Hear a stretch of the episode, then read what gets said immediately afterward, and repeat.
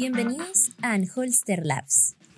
Porque creemos en el poder transformador de la tecnología, nos reunimos a reflexionar sobre las tendencias que lideran los cambios del Chile de hoy. Casos como Corpesca, Penta, SQM, Cabal y Odebrecht aparecen constantemente en los titulares nacionales bajo la temática de la corrupción. ¿De qué manera la tecnología está comenzando a intervenir este debate y cuáles son sus principales aplicaciones en temáticas tan complejas como esta? Es lo que vamos a discutir el día de hoy. Bienvenidos a un nuevo capítulo de Anholster Labs, este podcast dedicado especialmente a reflexionar sobre la vanguardia tecnológica y sus alcances en el mundo de hoy. Estamos con nuestro gerente general Antonio Díaz y hoy nos acompaña María Jara Quemada, investigadora del Centro de Estudios Espacio Público. ¿Cómo están? Buenos días. Gracias por venir. Sí, muchas gracias por venir. Eh, bueno, yo les cuento que María es una de las autoras del libro Reformas Anticorrupción en Chile, cómo se hizo para mejorar la democracia. Este eh, analiza el historial de casos de corrupción, eh, algunos de los más bullados en el país, y expone las principales reformas que se suscitaron como respuesta. María, entonces, en línea con lo que expone esta publicación, ¿por qué, eh, según tu parecer, consideras que es importante analizar este tipo de casos desde la perspectiva de los datos, principalmente? A ver, lo que a nosotros nos pasó fue que, bueno, efectivamente el año 2014-2015 estallaron una serie de casos de corrupción eh, lo que llevó a la presidenta Bachelet a nombrar a una comisión asesora de expertos presidida por eh, Eduardo Engel, que es director de Espacio Público, y que le hicieron una serie de propuestas eh, para hacer reformas importantes en temas anticorrupción, para fortalecer la institucionalidad e intentar que este tipo de casos no volvieran a repetirse. Y la Comisión Engel entrega 236 propuestas agrupadas en 21 áreas, lo cual era un montón de información, tanto para un ciudadano común y corriente como para nosotros que estábamos totalmente al día de lo que contenían esas propuestas. Y la reacción del gobierno fue ingresar alrededor de 10 proyectos de ley a discusión eh, y también adoptar una serie de medidas administrativas. Entonces, nosotros nos vimos frente a mucha información dispersa, que era muy difícil hacer seguimiento, y sentíamos que un poco dificultaba ver qué estaba pasando. En el fondo, al final, como que sentíamos que los árboles no nos dejaban ver el bosque. Entonces era muy difícil saber qué estaba pasando en el Congreso, si efectivamente estaban adoptando las reformas que había puesto la Comisión Engel, eh, o si finalmente se estaban diluyendo, que es lo que también empezamos a ver con ciertas temáticas como, por ejemplo, la prohibición de que las empresas pudieran donar a la política.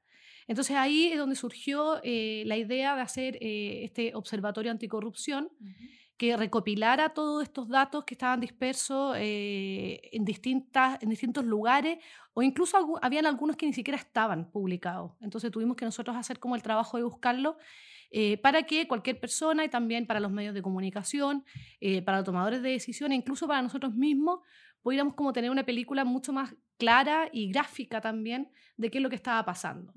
Eh, entonces, de este modo, tú podías hacer seguimiento de eh, temas particulares que te podían interesar, como también tener un panorama general de qué es lo que estaba ocurriendo. Eh, y en eso nos aliamos con la Fundación Ciudadanía Inteligente, que ya había hecho este tipo de ejercicio, y de hecho ellos fueron los que, los que proveyeron como toda la expertise tecnológica. Y la idea era efectivamente eso, era recopilar información que podía estar dispersa en, el sitio, en los sitios web del Congreso y también solicitar la información, ya sea por transparencia o a través de reuniones al gobierno, para poder entender qué era lo que estaban haciendo en esta materia. Entonces así nosotros íbamos, tú, podías, puedes, todavía existe la, la web del observatorio, pero ya no se actualiza eh, tan periódicamente como en ese, en ese momento, que lo íbamos haciendo semanalmente. Entonces tú podías ir viendo eh, tema por tema cómo iban los avances a través de un porcentaje que iba de un 0 a un 100%, eh, de acuerdo al avance de lo que estaba pasando con esta política pública determinada, y también una nota de calidad que en el fondo era de un 1 a un 7, que dependía de si lo que se estaba aprobando o discutiendo se acercaba en mayor o menor medida a la propuesta que había hecho la Comisión Engel. Mm. Eh, y esto también validado eh, a través de eh, expertos que nos ayudaron en su momento a darle la importancia relativa a cada una de estas propuestas, porque nosotros sabíamos que el impacto de algunas era mucho más potente que el de otras, entonces también hicimos como una ponderación de, estas propuestas, no es un promedio simple, y eso fue con ayuda de expertos transversales para darle la mayor objetividad posible a, a esta evaluación que nosotros hacíamos. se transformó casi como que en un mecanismo de control, porque si le asignabas un porcentaje, a ver en qué, en qué porcentaje, valga la redundancia, se estaba cumpliendo la, la promesa de la reforma o de la... O, de esta vigilancia que había ahora eh, a, la luz de todos estos casos que empezaron a surgir en 2014, ¿no? Sí, de hecho a nosotros nos sirvió mucho eh, para ir empujando mucho más la agenda en, ciertos temas. Era mucho más fácil decir, eh, en esta materia, por ejemplo, en temas de gobiernos locales, no hay avances eh, o hay muy pocos avances comparado con otros. Y también eh, te permitía, porque muchas veces las discusiones se centraban en un punto, pero la evaluación general de un proyecto de ley, por ejemplo, la reforma de los partidos políticos, podía ser mejor de lo que quizás los medios de comunicación estaban señalando. Eh, muchas veces nos pasan que se centran en un solo tema y nosotros decimos, sí, está bien, es verdad que quizás ese tema en particular no quedó eh, tal como nosotros lo proponíamos, pero si tú miras la agenda completa o miras esta reforma completa, eh, son mucho mejores las noticias que peores que donde tú te estás centrando. Y también nos pasaba que a veces llegábamos al Congreso, porque esto también a nosotros nos servía para poder estar semanalmente al día de lo que estaba ocurriendo. Mm. Nosotros íbamos al Congreso también a hacerle seguimiento, eh, a, hacer, hacer, propuestas a los parlamentarios, y nos pasaba que a veces entrábamos y los parlamentarios nos decían como, oh, esta semana tenemos nota 5.5, subimos. Entonces nos dimos cuenta que para ellos también era relevante eh, entender esta evaluación eh, también nos pasó, por ejemplo, con el servicio civil, que cuando se aprobó la reforma eh, nos mandaron un oficio formal eh, discutiendo en algunos puntos donde nosotros habíamos evaluado mal la reforma. y nosotros vimos su propuesta, lo revisamos y en algunos casos sí hicimos cambios, en otros no, les explicamos por qué pero ahí también te demuestra que en el fondo eh, no solo la ciudadanía o los medios de comunicación estaban pendientes de estas calificaciones, sino también los tomadores de decisión. Entonces, claramente se vuelve, eh, o sea, yo creo que tenía como dos objetivos. Uno que era eh, tener información más sencilla, actualizada y más concreta, y segundo también que te sirve como medio de presión para efectivamente empujar reformas. En ese rol de fiscalización, o sea, más bien de fiscalización desde, desde parte de la sociedad civil, ¿cierto? En que está espacio público y están y hay, y hay un conjunto de, otras instituciones que están metidas en eso. A, mí me da la impresión de que en uno de los puntos de la reforma, algo que, que todavía no, no logramos hacerle hincapié, una estandarización de datos por parte del gobierno, ¿no? Que, que, que en, en, una de estas partes trabajamos con, con Eduardo en, en, armar una plataforma que juntara audio con texto, con diferencias en licitaciones y cosas por el estilo. Eh, y, nosotros como usuarios del mercado público seguimos viendo cómo hay algunas licitaciones que son eh, pasado a PDF perfectos, otras que son escaneos de alguien imprimió el Word y lo escaneó, y, lo escaneó con un, con un, ángulo, es decir, además ni siquiera un escaneo así como eh, en, que los, en que los cuadrados marcan y por lo tanto es fácil eh, correr algún algoritmo sobre eso. Pero, pero me, sigue, me sigue llamando la atención de que los mecanismos de fiscalización, a pesar de todas las cosas que ustedes encontraron, siguen siendo siguen siendo súper pobres, porque si en la sociedad civil nos cuesta seguirlo, yo me imagino que en el Estado lo hacen solo en base a denuncias, no, no sé, no sé qué opinas tú de eso. Sí, o sea, de hecho yo creo que en Chile estamos bastante al debe en materia de, uso de tecnología, eh, especialmente en temas de corrupción. Eh, supuestamente hace, hace alrededor de un mes el gobierno lanzó su agenda de integridad para los próximos dos años eh, y uno de los ejes eh, habla de datos abiertos y también de, del uso de los datos para eh, hacer mejores políticas públicas. Y está por verse. Eh, entiendo que están trabajando en una política de datos abiertos, pero llevamos como muchos años hablando de esto y yo siento que son pocos los avances. Y de hecho, el desafío que nosotros nos encontramos cuando hicimos el observatorio fue efectivamente que muchas veces no hay información eh, la información no está actualizada, es difícil de encontrar y yo creo que eso no puede ser. O sea, hoy en día en un estado moderno no debiera ser así. Y finalmente termina pasando que la sociedad civil lo que hace eh, es venir como a reemplazar al Estado en ciertos déficits que hay.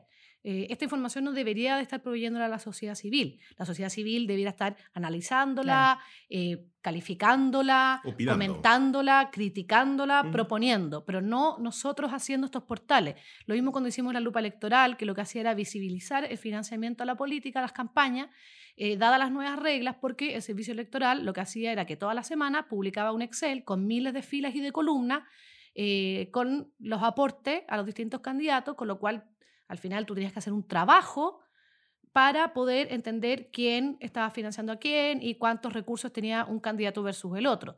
Nosotros, mm, no con muchos recursos, logramos hacer algo mucho más visible, que hacía las búsquedas mucho más sencillas.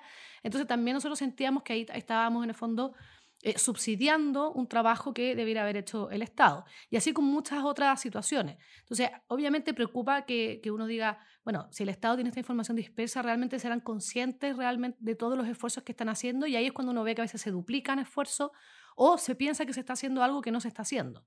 Y, y yo creo que ahí hay un gran déficit del Estado chileno que está en deuda, porque por nuestra experiencia, que somos una organización de la sociedad civil que tiene recursos bastante limitados, tampoco requiere eh, siempre eh, recursos tan, tan caros eh, para eficientizar un poco la labor que, que, podrían hacer.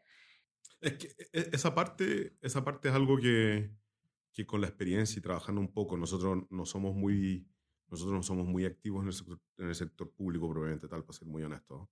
Pero la percepción que me hago con el tiempo es que cuesta que, el trabajo con el sector público, eh, sobre todo relacionado con estos temas de fiscalización, es un trabajo muy asociado a la denuncia.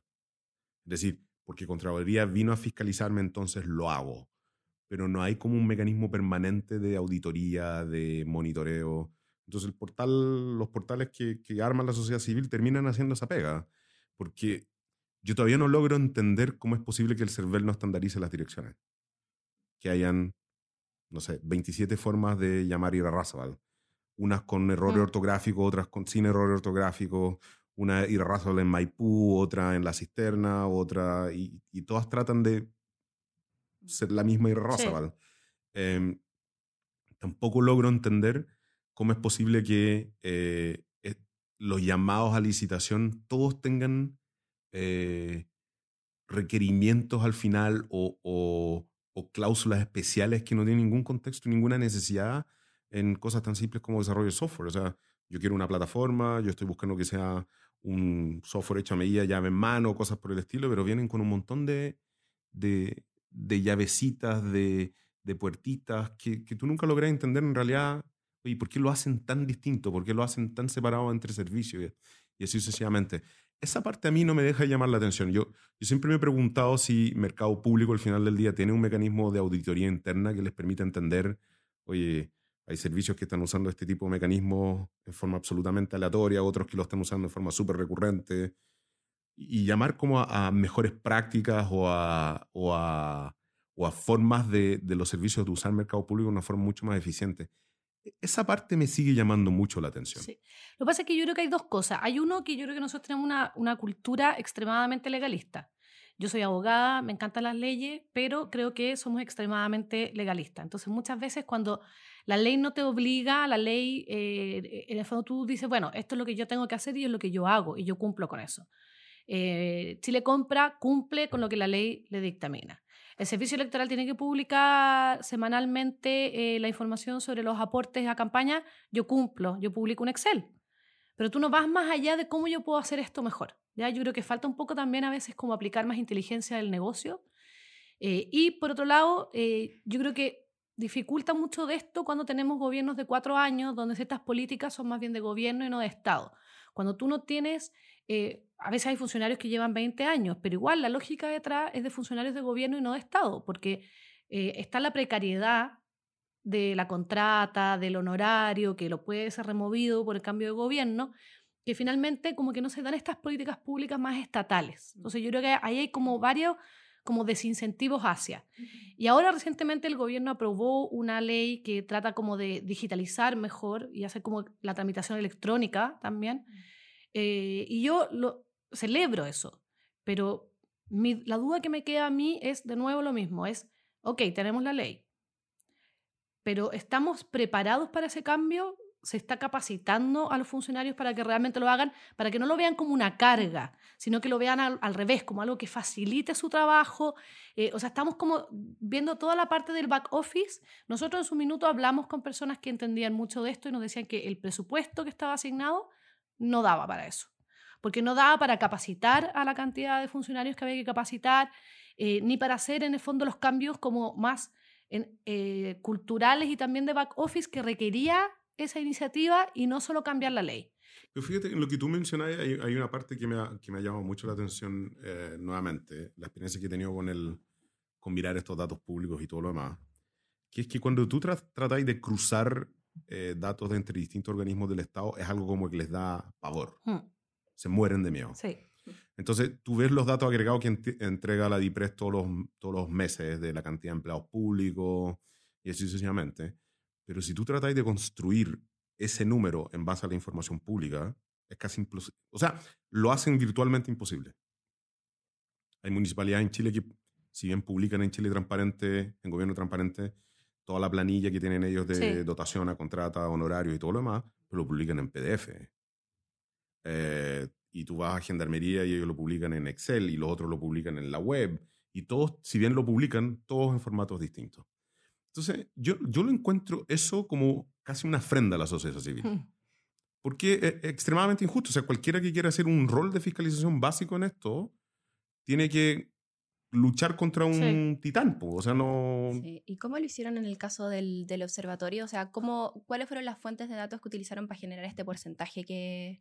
No, nosotros tuvimos que hacerlo nosotros, básicamente. Nosotros tuvimos que, que traspasar la información que estaba dispersa en distintos lados. Por ejemplo, había información de los proyectos de ley que era mucho más sencillo eh, en, la- en las páginas de, de- de la Cámara y del Senado, pero que además la página de la Cámara para seguir la tramitación es distinta que la del Senado. Absolutamente. Entonces, también ahí tienes un tema de, de- de que ya eh, tienes como distintas fuentes que no siempre tienen la misma información. Sí.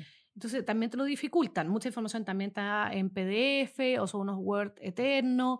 eh, la Cámara actualiza en plazos distintos que el Senado. Entonces, hay toda ahí una dificultad gigante. Y, y yo lo que me he dado cuenta en eso es que muchas veces es, ellos no quieren que sea es que yo creo que parte de... la- automatizable. Es decir, van, imprimen el documento, lo firman todos y ese lo suben casi como foto. Bueno, yo creo que eh, parte de eso lo que tú, de lo que tú decías va por ahí. O sea, yo creo que todavía no hay como una mentalidad de que los datos no son del Estado, sino que son de la de ciudadanía. todos nosotros.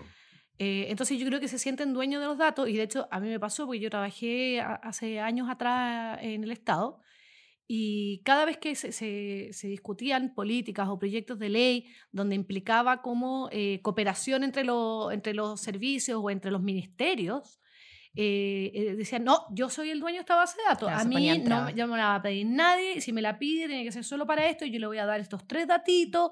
Hay como, eh, eh, especialmente DIPRES y el Ministerio de Desarrollo Social tienen así como un, como que sienten un tema como de poder de los datos y por eso no quieren entregarlo.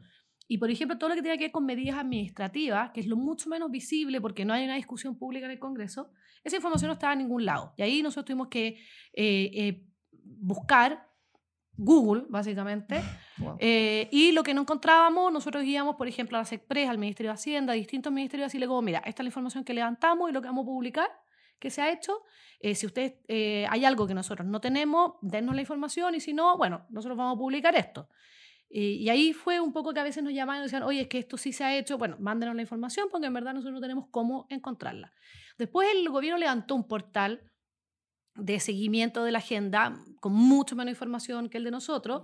Y en el fondo era como se hizo o no se hizo y muchas veces ponían se hizo eh, pero no te ponían por ejemplo un enlace al documento de que tú pudieras constatar que efectivamente se había hecho.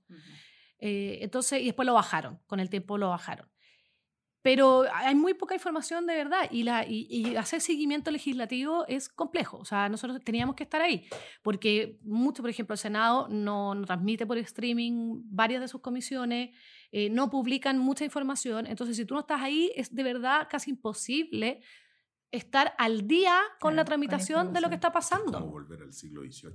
Bueno, pero es que en, en- en medio de estas discusiones, nosotros hubo una propuesta de eh, que se estableciera por ley, porque es que si no es por ley no ocurre, eh, la transmisión por streaming de las comisiones y además que eh, en principio el acceso fuera público, ¿ya? salvo por temas de capacidad, de que no cabemos todos en el Congreso o por temas de desórdenes también, por supuesto. Si, no sé, el pastor Soto fue, le trató de pegar a un diputado, lo sacaron, le prohibieron ingresar, me parece de toda lógica, uno tiene que comportarse como ciudadano civilizado. Eh, y, y en el Senado nos decían que no, que, que esto era que esto iba a deteriorar la política porque eh, en el fondo cuando se prenden las cámaras, eh, los parlamentarios no votan ni discuten tan libremente, sino que lo hacen para la galería y que se requiere un momento de eh, negociación. Entonces uno dice, ¿cómo puede ser eso posible? Estamos en Anholster Labs conversando sobre las aplicaciones que tiene la tecnología en temas de políticas públicas como son la, la corrupción. Eh, yo creo que uno de los temas que se ha ido repitiendo a lo largo de los varios capítulos que hemos hecho de este podcast es eh, cómo reunir datos que están eh, muy dispersos, que están en distintos formatos y transformarlo en algo significativo. Eh, en esta línea, María, ¿cómo, ¿cómo crees tú que aporta al debate? Porque claro, ya sabemos que tiene una dimensión de todas maneras de fiscalización, de decir, como te decían a ti, no, tenemos, ¿qué nota tenemos ahora con esta reforma? Pero además yo creo que sirve como herramienta para el debate del ciudadano promedio en el fondo, o sea, uno puede estar más informado, tomar toda esta cantidad de datos que quizá es imposible para mí, por ejemplo, que solo busco por Google, por decir algo, eh, estar informada 100% sobre una, sobre una reforma. Entonces, ¿de qué manera aporta el debate? O sea, a nosotros también nos sirvió con los medios de comunicación. Para los medios de comunicación era una fuente muy útil. Claro, también. Eh, porque era mucho más fácil y más rápido saber qué es lo que estaba pasando en el Congreso y Mm. qué estaba pasando con las reformas, qué se había aprobado y qué no. Eh, y poder contrastarlo también con la opinión, por ejemplo, del gobierno o de los parlamentarios, que muchas veces te dicen, no, si nosotros estamos haciendo esto, pero tú vas al detalle y en verdad eh, lo que dice la letra no, no, no tiene nada que ver con el espíritu. Entonces, en ese sentido, nos sirvió eh, mucho para, eh, para poder impulsar mejor esto eh, y también para ir eh, como derribando ciertos mitos que había en torno a la reforma. Hay, estamos en un momento que hay mucha desconfianza ciudadana hacia las instituciones políticas, hacia las autoridades, hacia los políticos en general.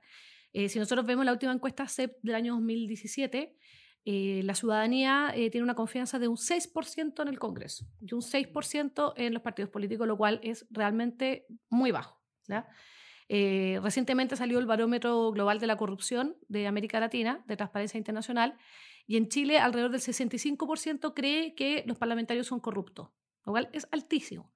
Entonces, obviamente, cuando son los propios líderes políticos que muchas veces sí están impulsando las reformas, sí se las están jugando, que hay liderazgos que a veces eh, no se ven, pero que lo están haciendo, cuando salen ellos a decir, eh, nosotros estamos aprobando esto, estamos haciendo esto, la gente no les cree. Entonces muchas veces sirve también desde la sociedad civil apoyar en eso y uno valida, por así decirlo, lo que está haciendo la autoridad, porque nosotros, por distintas razones, tenemos más credibilidad que ellos, se nos ve como más objetivos. Entonces se, nos, se cree más cuando viene Eduardo Engel a decir efectivamente esta reforma es buena que cuando lo decían los propios parlamentarios. Entonces yo creo que en ese sentido eh, se vio también la oportunidad como desde la sociedad civil como de apoyar a los líderes que estaban promoviendo la reforma y también cuando lo estaban haciendo mal, eh, denunciarlos públicamente. ¿no? No, pero, y eso sirvió mucho. Y, y creo que es un aprendizaje que puede servir para otros países. A, a, mí, a mí lo que me llama la atención ni siquiera es, es, crear estas plataformas para el usuario promedio, porque yo encuentro que el usuario promedio es uno que no va a mirar esto. Pero estas plataformas sirven para cohibir el que hace corrupción y el que no quiere transparencia. Porque efectivamente el iluminar un poquito la data y hacerla automatizable y hacerla recurrente hace que esta gente se muera de miedo. Ellos se mueren de miedo. Si tú, si tú eres capaz de ir y juntar eh, quiénes son los dueños de las empresas, eh, si tienen parentesco dentro de los ministerios, si el, eh, el que está haciendo la licitación es primo en segundo grado del que se la está ganando y así sucesivamente, eso deja de ocurrir. Claro, porque al final es un desincentivo. Absoluto. Eh, o sea, estas plataformas no van a erradicar la corrupción, no. pero sí son un desincentivo fuerte, porque cuando tú le facilitas la pega a, la, a, los medios de comunicación para hacer estos cruces, por ejemplo, a la ciudadanía, a la sociedad civil, es un desincentivo. Y tú vas a tener que trabajar mucho más para ocultar el hecho corrupto. Y vas a tener que involucrar a más gente. Y vas a tener que involucrar a más gente. Entonces y, es mucho y, más complejo. Y eso, y eso va contra la corrupción. Y vas a tener que dar más Porque la corrupción en general busca, claro, hacerlo busca lo más chico, Entre lo menos. más menos, mientras menos, menos, menos, menos sepan, menos, mejor.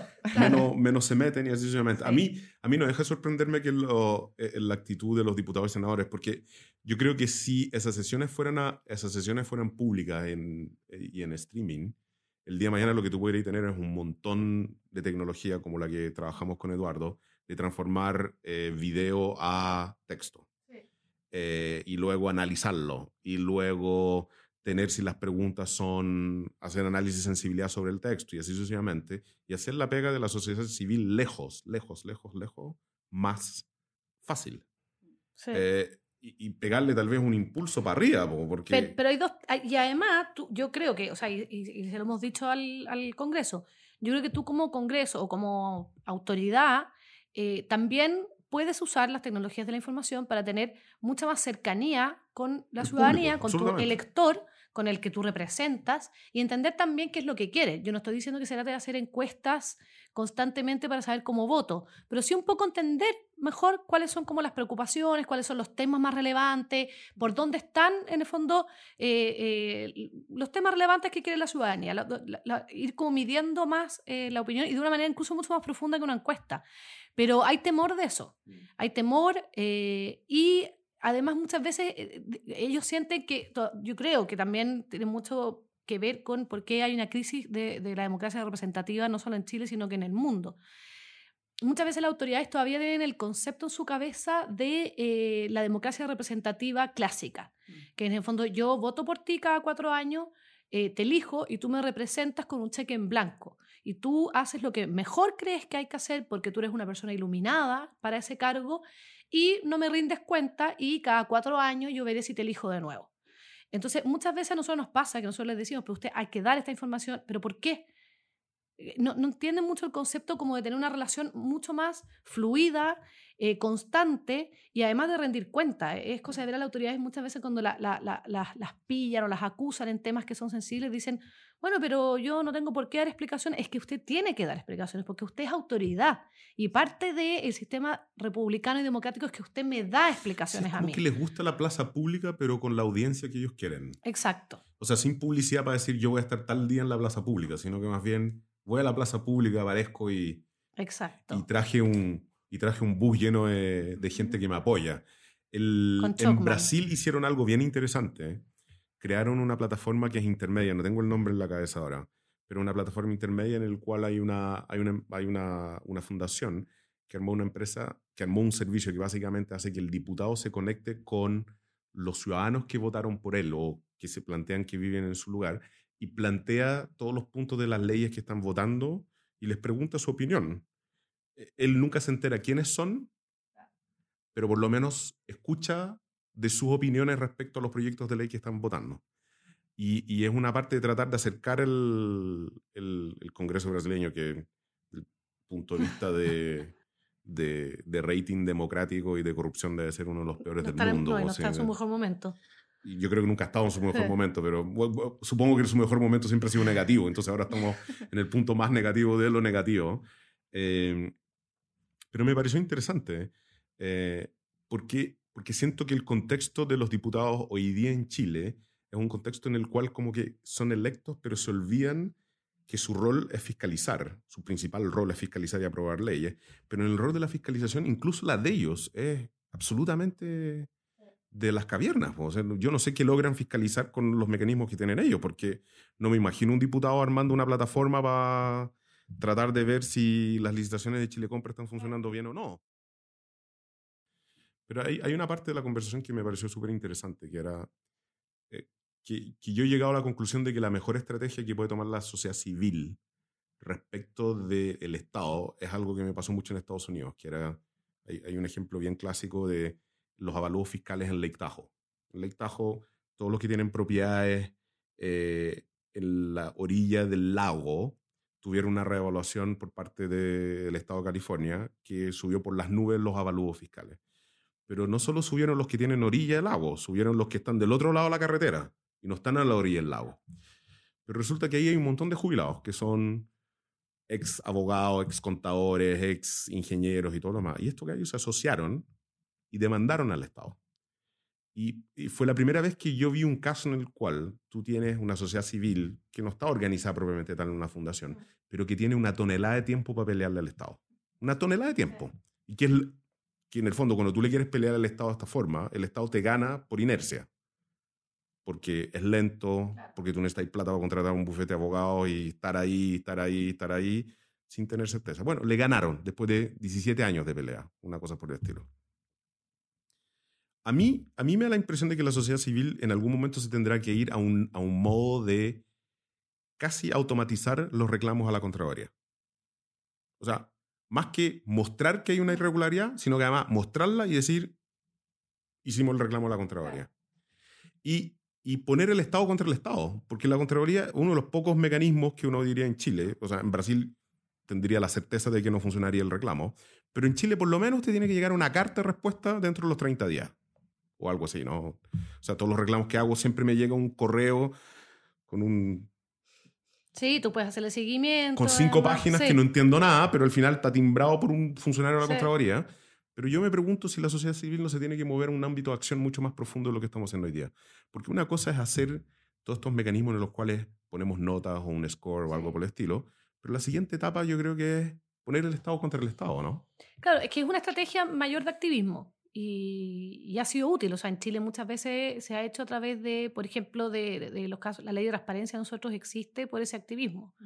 Eh, efectivamente, en el fondo se fue contra el Estado por eh, su falta de transparencia y no dar acceso a la información. Se terminó llegando hasta la Corte Interamericana y eh, la Corte Interamericana sacó un fallo que es histórico, no solo contra Chile, sino en, general, en el mundo respecto al derecho a acceso a la información pública. Y de ahí nace nuestra ley de transparencia. Entonces, es una estrategia que por supuesto que es útil. Eh, y a veces es más lenta, pero los resultados que tú tienes eh, son bastante más profundos. O sea, es que yo me pregunto si en algún momento, cuando uno empieza a hacer esta estrategia, la DIPRES va a decir, eh, por Dios, o sea, la Contraloría me está pidiendo un montón de recursos para poder atender y cumplir con la ley de transparencia y la ley de- del tiempo que tienen todas estas denuncias dentro del Estado. Eh, es mejor que en realidad establezcamos un estándar para supuesto. todo este tipo de cosas. Es mejor que va a ser más económico hacer todo este tipo, pero en, en el fondo poner el Estado contra el Estado, porque la, la pelea es súper desigual, ¿no? Es súper desigual. Es súper desigual y además eh, uno, claro, uno parte tratando las conversaciones civilizadamente eh, y, y hay muchas veces te dicen que sí, que sí, pero no pasa nada, no, pasa, nada. no pasa nada. Eh, y efectivamente el tema de, porque son al final ocupar recursos institucionales y legales que existen. Uno no, no en el fondo no está cortando la calle, no, No, y tampoco está cortando la calle, no está generando caos tampoco No, claro. en el Estado por hacer esto, porque he escuchado críticas, por ejemplo, de lo que está pasando ahora eh, con esta profesora jubilada, Ah, claro. ¿ya? que hay gente que dice, ah, pero ¿cómo lo llevan al Tribunal Constitucional? Los mismos que no creen en el Tribunal Constitucional. Y yo digo, pero es que al revés, yo creo que una estrategia muy inteligente y legítima porque tú estás usando los canales institucionales, tú no, no estás usando nada que no exista eh, y que no esté institucionalizado. No, y- Entonces, y, ten- yo y creo que tenemos que, una- agradecer que no nos estamos yendo por el camino del fake news. ah, claro, entonces que no podría desprestigiar todo, ir a Totalmente. desprestigiar todo. Entonces, yo creo que, que es una estrategia y la sociedad civil la ha usado. Yo creo que quizás ahora, y también lo que yo creo que nos falta es dialogar más entre sociedad civil, porque tenemos buenas relaciones entre distintas organizaciones, pero cada una está un poco en su ámbito de trabajo eh, y, ya lo hemos demostrado en ocasiones anteriores que cuando todos nos ponemos detrás de un solo objetivo eh, es mucho más rápido y eh, hacemos caja de resonancia entre todos conseguir ese objetivo que estar cada uno por separado. Sí. Eh, y obviamente ahí cuando tú quieres en el fondo judicializar o ir a Contraloría, también te sale mucho más barato, por así decirlo, en, en temas de tiempo y recursos, cuando tú lo haces entre varios que lo haces entre uno. Entonces yo creo que es una estrategia que debiéramos pensar, porque yo creo que lamentablemente en este tipo de temas llevamos muchos años, o sea, yo creo que al menos 10 años hablando de este tema, de años en que las distintas autoridades te dicen que sí, que lo encuentran muy útil, que saben que es necesario, que quieren dar el paso más allá, pero nos quedamos pegados. Y yo creo que de verdad Chile en estos temas, en la región, se está quedando súper atrasado. O sea, yo voy a conferencias sobre datos abiertos eh, y el uso de las tecnologías en los estados y tú te das cuenta que la mayoría de los países están haciendo más cosas que nosotros. O sea, nosotros somos tres personas que vamos a estas conferencias, de partida somos súper pocos los que estamos metidos en estos temas, eh, y seguimos hablando de lo mismo o, o- o mostrando los mismos casos exitosos de hace cinco o seis años atrás. Hay muy poco nuevo. En cambio, tú ves como en Argentina, eh, que tenemos una sociedad civil también más poderosa y más potente, eh, están haciendo más cosas en México. Claro, tú tienes un tema de corrupción, de narcotráfico, de crimen organizado, pero en México el tema de la tecnología, de las plataformas, o sea, es mucho más que lo que existe en Chile. En Colombia, Eh, entonces nos estamos quedando atrasados. Y, y, a nosotros que nos gusta ser como tan el Mateo, el mejor alumno en la región, el más puntero, eh, yo creo que como que debiera de esto remover un poco a las autoridades de decir como ya, pues hagamos algo. O sea, realmente yo, hemos visto igual en este gobierno que yo creo que les gusta más hablar de tecnología, eh, algunos esbozos con lo del hospital digital. el, ministro Blumel habla desde el día número uno de usar la, la información eh, y la tecnología y la inteligencia artificial para tomar mejores decisiones de política pública, pero yo no he visto que todavía lo estén haciendo. Eh, pero se habla más en, en, términos más tecnológicos, sí. Hay, más, hay, hay, más, hay más humo. Pero, por ejemplo, pero miren, ¿qué pasó? Ya, estamos súper pasados, pero eh, hablando de presión, ah, esto no fue por los medios legales, pero hablando de presión ciudadana, o sea, el tema de, mm, de los compin, es famosísimo. Era conocidísimo que los compin son un desastre. Yo he ido a los compin y de verdad yo no puedo creerlo. Que tú das la información y te traigan una, una colilla a mano donde te dicen, acá está tu, este es tu número de reclamo. Y una vez yo fui a presentar unos papeles que me faltaban y me dicen, ah, tres días después, no, todavía no ingresa a la plataforma. Y uno dice, pero ¿cómo esto puede ser todo tan artesanal? Y además, los papeles que te piden depende del funcionario que te toque. O sea, eso, eso permite, no digo que haya, pero permite la corrupción. es una puerta abierta. Claro, una puerta abierta, la discrecionalidad del funcionario de turno. Y resulta que ya las personas que ya no aguantaban más, porque las personas que además que, que van al compin son precisamente las personas eh, que tienen más carencias en este país, no las personas más ricas. Pero son todo lo contrario. Son, son los extremos, ¿cierto? O son las que tienen más carencia o son las que quieren hacer la trampa. Pero, pero los, que, los que están en el compin son generalmente personas que se tienden por FONASA. No, por eso estoy... Entonces, no son las personas más ricas de este país. Y muchas de esas personas no les pagan las licencias médicas por meses de meses de meses. Y tú tienes que seguir viviendo, seguir pagando cuentas, tú tienes que seguir tu vida normal sin tener tu sueldo. Hasta que alguien ya no aguantó más y eh, prendió un extintor en la mitad del compin en manera de reclamo porque ya no podía más. Y ahí dijeron, ah, ya, vamos a arreglar este tema. Y en mm. dos meses lo arreglaron. Estaba listo. Estaba listo y ahora tú puedes hacer seguimiento de tu caso por internet, puedes presentar los papeles por internet y ahora, ¡uh! La tecnología, ahí está. Mm. Pero era un tema de voluntad, porque claramente no era un tema de tecnología de punta que no tuviéramos desarrollada. Claro, yo creo que es claro que estamos bastante atrasados en muchos temas, pero también creo que eh, labor como la que ha hecho el observatorio eh, aportan un poco a que este debate se vaya eh, agilizando. Y bueno, esperamos que los datos puedan seguir siendo una herramienta para poder eh, mejorar este debate y mejorar el tema de las políticas públicas. Bueno, ya después de este sobre tiempo que hicimos, eh, les quiero dar las gracias a ambos por haber participado de este capítulo y nosotros nos encontramos en otro episodio de Ángel Labs. Muchas gracias. Anholster es una empresa líder en desarrollo de software, data science y data as a service Contamos con 10 años de experiencia en el mundo de la optimización y automatización de procesos y análisis de datos en distintos rubros, tanto del sector público como privado.